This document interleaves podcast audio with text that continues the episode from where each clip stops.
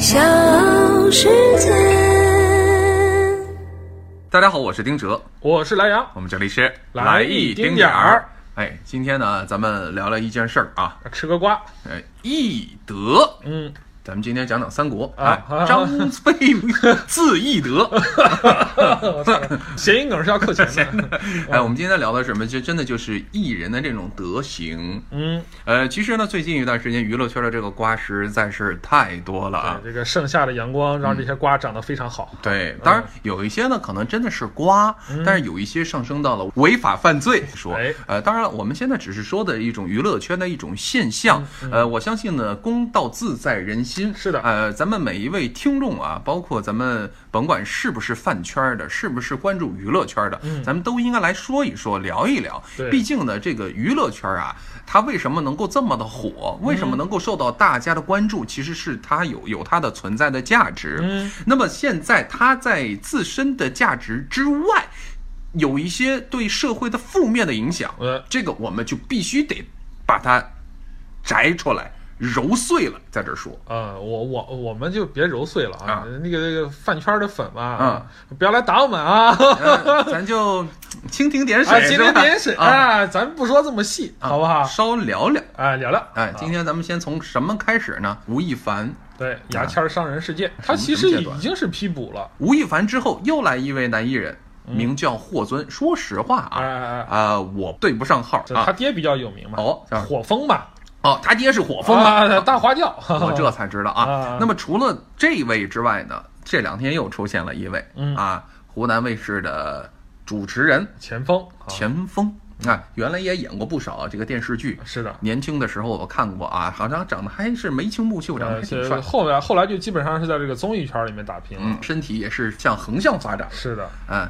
那这几名男明星啊，他都接连的被曝光出事儿，都与什么有关呢？他们其实都是与女性有关，或者是说与他们那个情欲有关啊。桃色新闻有关是的，。是的，嗯，娱乐圈里面其实以前也发生过类似的这种关于性侵啊，嗯，呃，关于桃色新闻啊这种东西，其实一直都是没断过的。对于吴亦凡这种事件啊，其实以前呃在娱乐圈里面比较少见，就是真正逮捕了就是顶流的明星，嗯或者他真的是就是涉嫌到违法犯罪了，嗯这个东西说实在的，不得不引起我们的关注。嗯就是说，为什么现在就是说国家对于娱乐圈儿这些乱象嗯的整治啊，嗯我觉得有一种上升的趋势。对，这就是为什么最近一段时间会集中爆发。为什么之前也有这件事情，没有把它给曝光出来，或者曝光出来之后，并没有就是引起太多的波澜。其实吴亦凡以前之前已经发生过一次，对，是不是？呃，包括在前几年之前，其实，在网络上也流传过吴亦凡的一些视频，在这里咱们也不便明说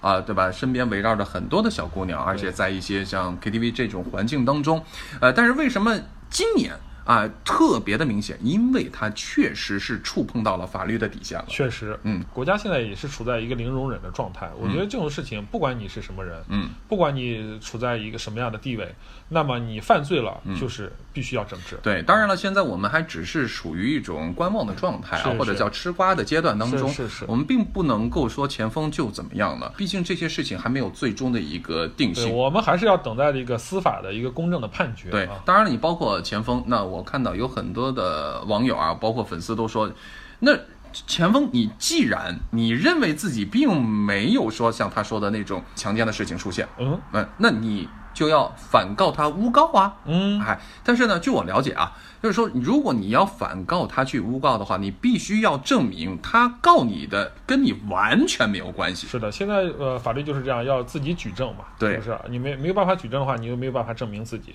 其实娱乐圈儿，我觉得最近啊，这个性侵这个事件啊、嗯是比较火的，但其实嗯，在其他方面也不太平。对，呃，这个男艺人的艺德方面只是这其中之一，嗯啊，另外还有，你比如说张哲瀚，对他跑到靖靖国神社嘛，嗯去拍了一些什么东西。靖国神社大家都知道那是干什么的一个地对方，他已经触及到咱们中国人民的底线了。对对对嗯对对，所以他难道不知道吗？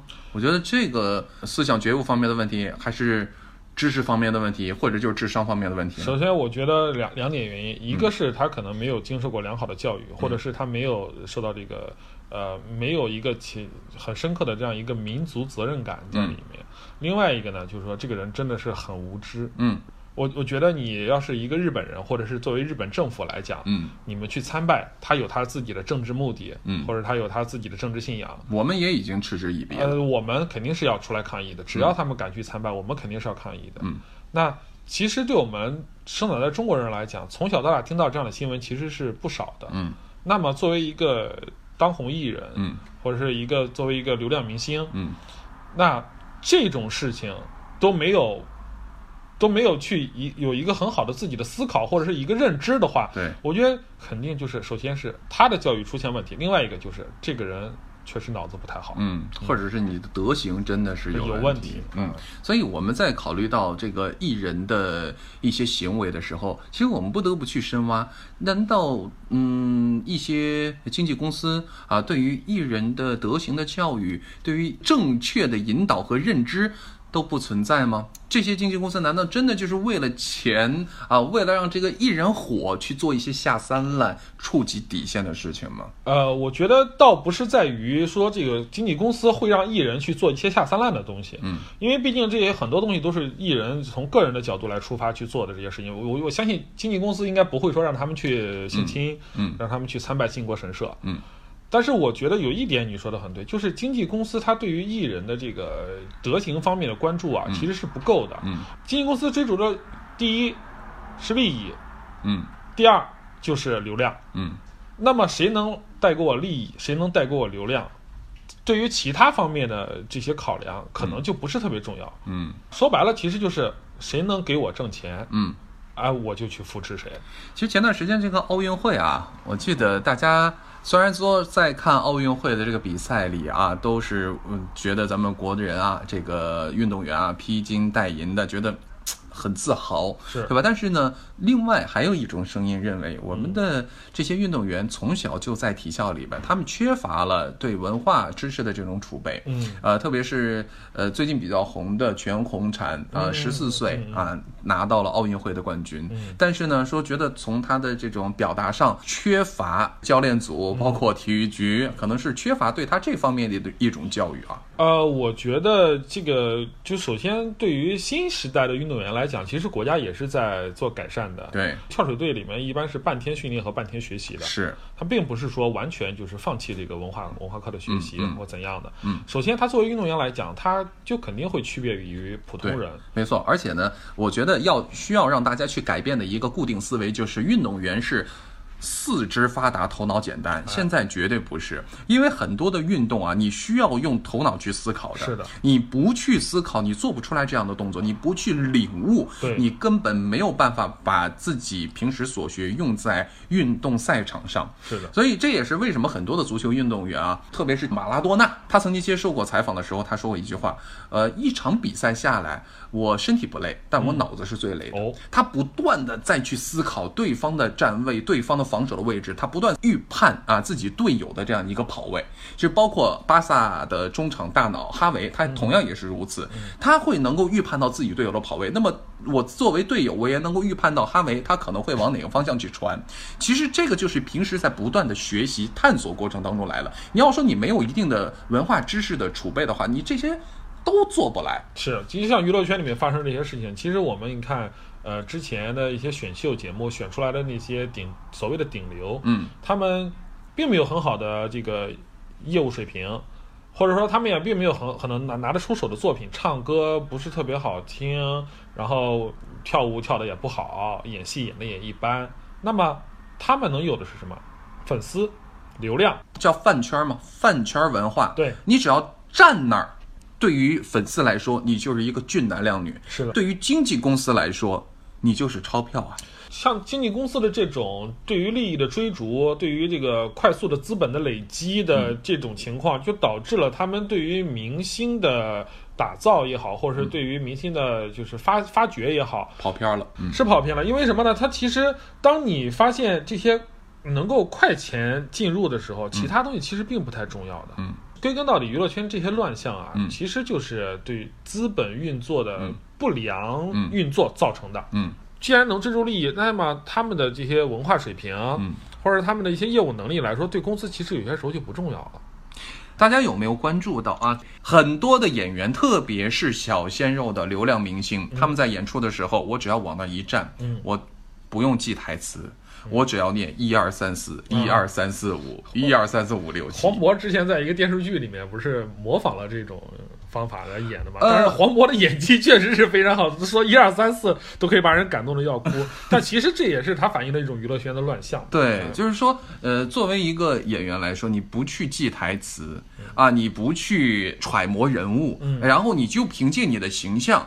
你的这样的一个饭圈儿，你就可以在这个娱乐圈当中混得风生水起，所以很多老戏骨、老艺人非常看不起这种现象。哎我们摸爬滚打这么长时间，我们在这个不是说在这个圈儿里混，而是说在这个行业当中，把它当成不仅仅是一种工作，我把它当成一种事业。所以以前说我们拍的艺术电影，可能未必能有很多的票房，嗯但是呢，哎，我却能够拍出好口碑。但是现在。我可以有很好的票房，我请这个，我请那个，全都都是流量明星。哎但是你会发现，它就是一个烂片儿。是，其实这就是现在的这种现象。你说现在的很多的小鲜肉啊，咱也不对号入座啊，啊哎，你也是怕的。那我也是，我也是担心这个饭圈文化的啊，嗯哎，但是最后你会发现，其实他们能够留下来什么样的作品，或者这些作品能给你怎么去叫好呢？为什么现在有很多的呃网友啊，他特别怀念？九十年代的香港电影或者香港电视剧，还有两千年初的咱们中国内地的一些电视剧，拍的都是匠心制作呀，哎他们都是发自内心的去希望这部剧给拍好。嗯但是反倒现在呢，可能更多的钱是花在这些流量明星身上。但你要说他们真的有本事吗？那可能就是两个字了，未必。是的，而且就是说，对于这些流量明星来讲的话，就是这样的一个环境，其实就是使他们像一个被惯坏了的小孩儿。嗯，他们觉得这样就够了。他们觉得我不需要去深造，我不需要去了解那这了解那，我只要扮美就可以了。这反倒是缺少了他们对大脑的一种提升。嗯 所以说我我想说的一点是什么呢？其实就是对于他们来说啊，不光是这个就是知识水平的这个达不到，还有就是他认知也达不到。嗯，因为他觉得我是顶流明星，我就了不起，我习惯了这种前拥前拥后呼的这种这种生活。嗯，那我说实在的，我要是犯了一些什么错，嗯，或者说你这一个被性侵的一个小姑娘，你能奈我何？嗯，他都不觉得这是犯错，他甚至会觉得这件事情我即使犯了，我也能搞定这件事情。有人担着。哎，导致这方面的原因，其实我我们刚才讲的就是，首先资本啊，这个演员的这或者是这些流嗯自我修养自我修养的问题啊，还有我觉得就是他们对于这个法律的漠视，嗯。说到底就是他们被惯坏了，嗯，然后感觉我是法外之人，太自我感觉良好。哎，我我我觉他就是对于这种法律的意识的淡薄嗯。但他但他有没有考虑过，如果有一天经纪公司把你抛弃了，嗯，或者说经纪公司真的就搞不定你这个事情了，是的。你是不是最后就有可能像吴亦凡的这种结果？他如果说有可能会想到这些问题的话，他就不会犯这些事儿了。嗯我觉得任何一个就是洁身自好的人，或者说我们看到的一些娱乐圈里面的那些真正功成名就的那些艺人来讲，嗯嗯。比如像刘德华这种，其实呃我们别别的不知道啊，但是从目前来看的话，我觉得刘德华是一个所有艺人的榜样，对。勤奋，对。然后没有这么多的绯闻，对，然后非常的洁身自好，我觉得是所有艺人的榜样。刘德华这个例子我觉得非常好，嗯。他是给自己的一种人设，嗯，但是他的这种人设是正能量的，是积极向上的，是的，是阳光的。是的，很多的一些艺人，他给自己也是一种人设，哎，但是他的那种人设可能是娘炮的，可能是咿咿呀呀的，嗯。啊，可能就是我靠着某种形象，我甚至可以去作为一个男艺人，哎我不去追求阳刚，嗯。我去追求化妆品，哎。我去追求美，我去追求眼影，是这样的。嗯。所以你你记得前段时间有一个在抖音上被封杀的一个男孩，他他把自己裹在一个就是跟裹个毯子之后，然后吃着这个这个叫什么？水果罐头，水果罐头，然后说嗯，好凉凉。哦，我的天哪！你发现我手机屏幕是坏的吗？嗯我就是看那个摔的，给我给我恶心的，讲真的，我倒不是气，真的实在是太恶心太恶心了。你怎么能够去接受一个男的是这样呢？嗯，我是无法接受，所以说他被封杀了。那有人说啊，每一个人的取向，你的我们都应该去尊重啊，嗯这才是人性啊。那你可有没有考虑过，它会带来怎样的一种影响？它会给青少年带来怎样的一种负面的影响？我就试问一下，你愿意你的儿子是这样吗？对，其实这段时间关于娘炮文化的一种抨击，也是，呃，这个国家广电总局所打重点打击的对象。杜江和周冬雨啊，宣读了一份倡议书，嗯就是批判饭圈文化和娘炮现象。哦，面对当前的种种乱象，我们不能充耳不闻、默然由之。建设风清气正的文艺生态，明辨是非从我做起，直面发声是我们应尽的责任。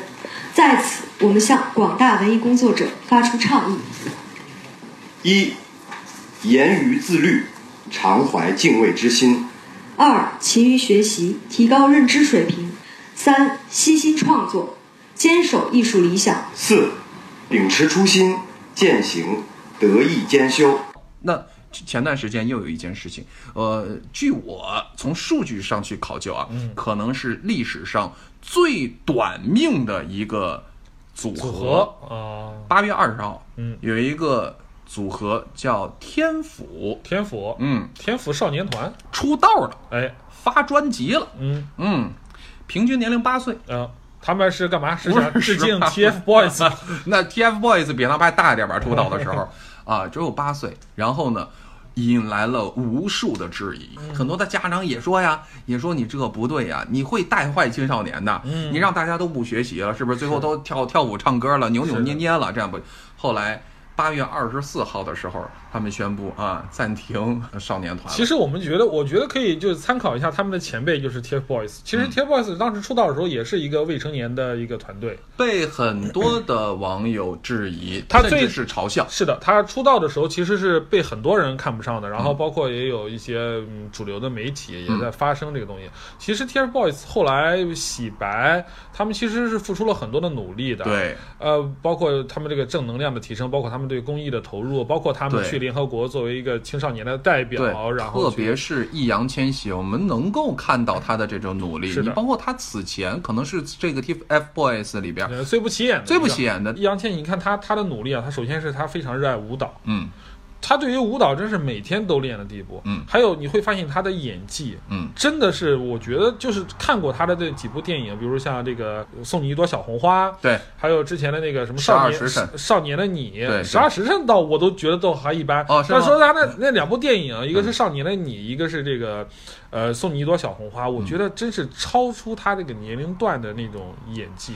易烊千玺其实也是零零后，是的，你会叫他小鲜肉吗？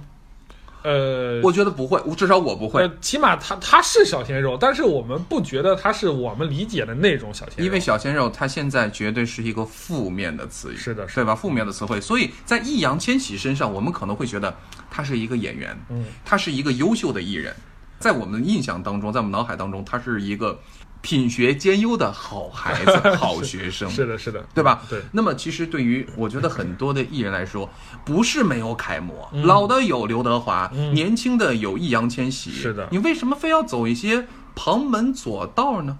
说实在的，就是被惯坏了这帮子人。嗯，然后还有一个就是他们觉得我犯的事情，就像我们刚才说的，他觉得我犯事情也没有什么。嗯但其实你要知道，在这样一个自媒体的时代，嗯，你还老是觉得我通过我的一些团队的运作，嗯，或者什么东西可以遮盖住的话，那我觉得是一件非常愚蠢的事情。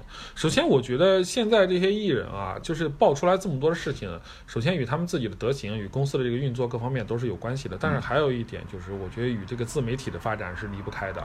就是就是每个人都有可能在网上发声，太透明了，太透明了。嗯就是所以说送他们一句话，就叫“若想人不知，除非己莫为”，没错。是吧？然后你只要是你犯了任何一点错误，嗯你都不会逃脱出这个大众舆论的监督，还有这个法律的制裁。对嗯，当然了，我还是想说一句话啊，咱不是说八岁不能当艺人，嗯，啊，你只有成年啊才能出道，并不是这样，而是说甭管你在哪个年龄段，嗯，我们都希望你能够给大家灌输的是一种积极向上的态度。是的，你不仅仅是有天分，你不仅仅是有幕后的经纪公司的推手，你还有努力。嗯是的我相信任何人都不会去批评、去嘲笑一个努力的人。是的，像刚才说那种青少年成团啊，嗯，其实从国家层面来讲呢，对于小小孩的教育各方面，其实是非常重视。呃，年轻人是国家极其重视的一代人，他们需要的是什么？他们需要的是良好的教育，对，需要是正确的这个世界观、人生观。嗯，你作为一个出道艺人来讲，不可避免的就会成为偶像，就会成为别人效仿的对象。你是影响了一代人。对，如果说这种情况未成年人就出道，然后这种形成一个风气的话，嗯，我觉得对于这一代的年轻人来讲，可能都会是一个不好的一个示范作用。嗯嗯而且，国家看到的是什么？当资本侵入到了这样的一个未成年人的成长的过程当中的时候，嗯它带来的就必然不是一件好事。嗯当你发现这些未成年人去跟着这些资本去追逐利益、追逐流量的时候，嗯那么必然对他们的成长是造成一定的危害的。嗯我们说 TFBOYS，它是一个个例，嗯因为它那样的一个年代，然后他就出他就成功了。后来为什么这么多的未成年人团都没有成功？嗯，这原因是什么？我们当然牵扯原因很多很多啊，嗯但是我觉得，如果这件事情它作为一个个例来讲，我们有有呃培养了良好的偶像，比如像易烊千玺这样的，那那这是非常好的。但是当大量的资本涌入这样的一个一一个未成年人团体的时候，那么的话，对于社会的引导作用，或者是大家形成一个风气，我不学习了，我就去出道，我去当明星，我依然可以挣到很多钱，那这个是国家肯定要重视的。为什么说国家这个官媒啊各方面出来会会去对他进行一些指责或者一些抵制？嗯，我觉得这个。是对于一个整体的一个民族的将来的考虑，嗯是一个非常有、嗯有有先见之明的一件事情。嗯啊，行吧，呃，今天咱就先聊到这儿了，因为还有很多的事情它还没有作为最后的定性，但是我相信这个大的风向标已经出现了。是的，我啊，就是希望呢，即便你是艺人啊，你也是要给大家带来一些正能量。不光是艺人，其实对于一个普通人来讲，你如你如果想受到别人的尊重，或者是受到别人的欢迎，那么你首先就要做到的是正人先正己，要在道德层面约束自己，要在法律层面警醒自己，而不是去做一些可以为所欲为的事情。好，今天我们就先聊到这儿，我是丁哲，我是来呀，来一丁点儿，我们下期再见。拜拜。